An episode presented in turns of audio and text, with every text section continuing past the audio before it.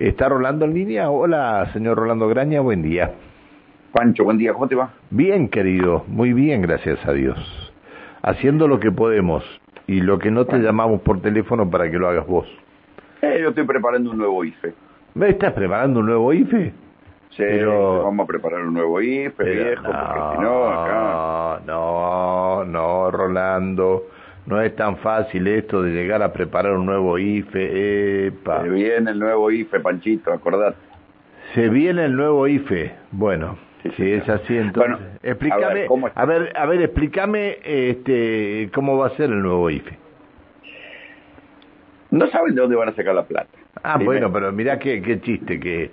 Bueno, pero eso, eso es un detalle, después vamos a eso. Primero te voy a contar por qué lo hacen, porque en verdad en el diagnóstico es interesante porque habla de una medida que al tener que pensar un nuevo ISFE le salta a la cara la magnitud de la crisis.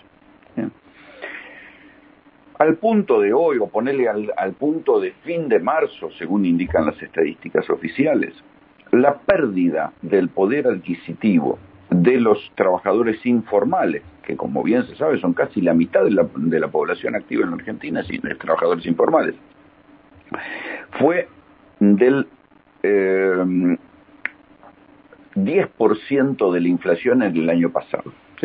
Los informales aumentaron solamente eh, un 40% sus ingresos y el, el, promedio de la inflación fue del 10%. El promedio de los convenios salariales fue del 57%, o sea que los trabajadores sindicalizados le ganaron, por lo menos en los papeles, a la inflación. A ese 7% que están abajo, agregale la disparada de los precios, sobre todo, si querés también la de la inflación, pero la de los precios, que en los últimos tres meses fue del 20%. Entonces lo que el gobierno tiene detectado es que la necesidad y la bronca sobre todo, hoy por hoy no está tanto en los que reciben los planes sociales, a que son los que cortan la calle, qué sé yo, los aparatos que manejan a los planeros, sino los, eh, los trabajadores informales. ¿Quiénes son los trabajadores informales? Los monotributistas, los que están en negro, todo ese universo que constituyó alguna vez el, el, universo de gente que cobró el IFE, acordate, en la pandemia, en el año 2020, se pagaron tres cuotas de IFE, que era poca plata, eran cinco mil pesos por mes, al final del día te pagaban día a día, pero te lo pagaban cada mes, mes, cada dos meses, mes y medio, más o menos eran entre cinco y siete mil pesos reales por mes durante tres meses, y ese IFE lo cobraron nueve millones de personas que no eran justamente, uno de sus requisitos era no recibir planes sociales, sí asignación universal y sí tarjeta alimentar. Pero nueve millones de personas fueron los que cobraron el IFE, pero llegó sobre todo a gente que no cobraba nada, ni tarjeta alimentar, ni AUH, ni nada, gente que no tenía el beneficio del Estado y le llegó por, por única vez lo que se considera la asistencia social más grande dada en la, en la Argentina, en la historia argentina, el IFE. Eh, eso demuestra la magnitud de la crisis. O sea, si el gobierno está considerando que la crisis de los precios es tal que es semejante a lo que pasó en la cuarentena. Es otra crisis, porque no es una crisis de caída de la actividad económica, sino que es una crisis de aumento del precio. Ese es el primer dato interesante. El segundo dato interesante es cuáles son las cosas que más subieron, siempre según el análisis oficial. Comparado con 2020, los precios de la energía mundiales subieron un 93%. Comparado con 2020, los precios del agro subieron un 41% y los precios de los metales subieron un 11%. También hay aumento de los precios de los fertilizantes, etcétera, etcétera.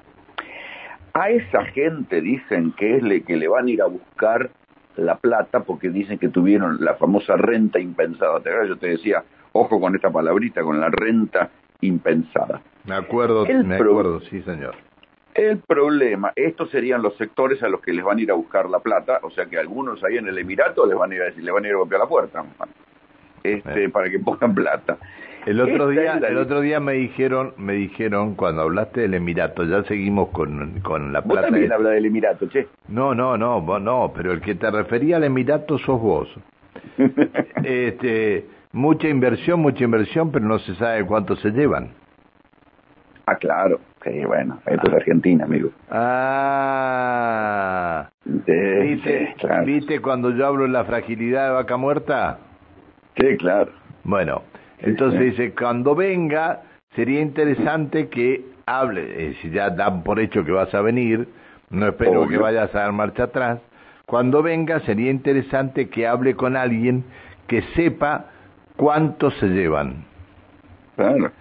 Claro, y en, Neuquén no hay inversión. Claro.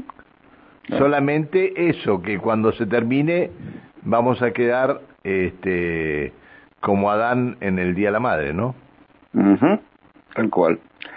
Bueno, entonces esto, ahí es donde ellos dicen que van a ir a buscar la plata, generando eh, un impuesto como fue el del año pasado a las grandes fortunas para utilizarla en la pandemia, y ese impuesto, eh, si bien no le dan los votos, a priori no le dan los votos en el Congreso, lo que dice Guzmán es, bueno, hay que ver quién va a negar el voto a un impuesto para asistir por, de manera única y extraordinaria a los que menos tienen.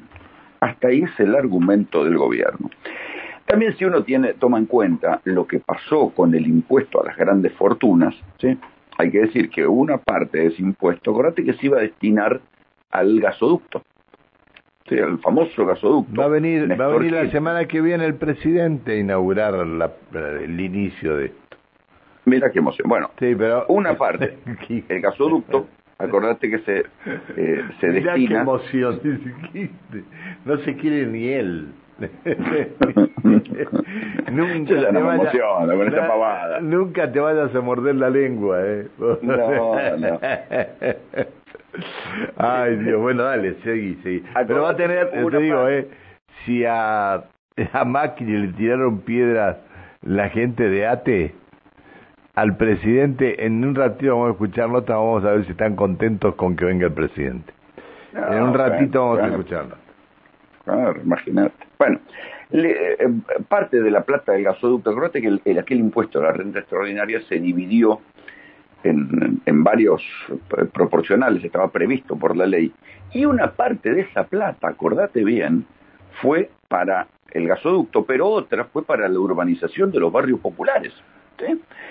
Y siempre, yo siempre te digo que este gobierno es tan inútil, tan inútil en materia de gestión, que tienen 50 mil millones de pesos, literal, ahora deben ser más, por supuesto, guardados en una cajita y como la ejecución de ese presupuesto está dada a una funcionaria inútil como Fernanda Miño, que, que la que tiene a cargo la organización de los barrios populares, no se ejecuta. El líder político Fernanda Miño es Juan Grabois, y Grabois es el que dice que no hay obras públicas para los pobres, ¿viste? Entonces todo es un malentendido completo donde muchas veces hay problemas políticos de encuadre, pero sobre todo hay problemas de gestión. Entonces, otra vez este, estamos frente al mismo cuello de botella. ¿Qué van a hacer con el impuesto? Bueno, por ahora dicen que no solamente lo van a utilizar para dar un IFE, ¿sí? este, para la gente que, para que supere esta coyuntura de la guerra y del alza de los precios. Pero al margen de eso, con la plata, cuando la plata aparece, no la saben gestionar. No la saben gestionar, es increíble. Acordate cuánto tardó, cuánto tardaron en decidirse poner en marcha el gasoducto. Porque esta plata se cobró hacia mitad de año y recién a principio de este año arrancaron con los primeros decretos del gasoducto para después declarar desierta la licitación y que los caños los provea Techint y todavía creo que están discutiendo ahí quién va a hacer la obra, no sé si va a haber licitación o no. Viejo, para hacer eso lo podrían haber hecho antes, pero bueno. Lo cierto es que agarrate porque va a venir el debate del, eh, del nuevo IFE. Todo esto mientras Alberto está encerrado en Olivos evaluando si hace o no hace el cambio de gabinete. Bueno, eh, este está bien, pero está cambiando pañales. No, no, no seas así de mal. Sí, bueno, pero está bien, pero puede gobernar también, ¿no? qué sé yo. Pero está cambiando pañales, o no, no, no me entendés. No, pero yo tengo seis hijos, ¿sabes los pañales que cambié y no por eso dejé de laburar? Qué caso serio eso. No, no me vas a dar la razón nunca. Con, con Alberto y los pañales. Pero, yo creo no, que no me vas a dar la razón nunca. Está ocupado cambiando pañales. Claro, claro. Mira, nosotros no come los piojos. Eh, ¿Qué dice? Para. Lo que pasa es que Graña es un sueldo, un sueldo retorcido que no, se, no le cae bien nada y ellos tienen el 10% de los votos nada más. Un sueño retorcido, ¿por qué? Un sueldo retorcido, ¿por qué es un sueldo retorcido? Ah, un suelto, un, electrón suelto. Ah, un electrón suelto, no sueldo, suelto. Sí, ah. eso es verdad. Ah, bien. sos, un sos un electrón suelto. Claro, una persona suelta, un loco suelto, ahí está. Qué bárbaro. Bueno. Tiene razón, eso tiene razón. El que sos un loco suelto. Sí, y que no me cae bien nadie también. Gracias por lo que puedes llegar a tocar. Pero yo tengo, hablando de pero yo tengo, yo tengo para darte, para, para llevarte a lugares que vos nunca vas a, visitar. ahí me vas a querer, ahí sí me vas a querer en serio. nosotros somos del palo, con un chivito, un tinto, estamos, todos amigos. Te mando un abrazo grande, buen fin de semana. Hasta el lunes. ¿Cómo andan las cosas? ¿Bien? Uf, difícil, pero mejorando. Bueno, me alegro mucho. Chao. Gracias, Chao. Chao, chao. Eh, el señor Rolando Graña es un... Ah, un suelto retorcido. No, no es así el tema.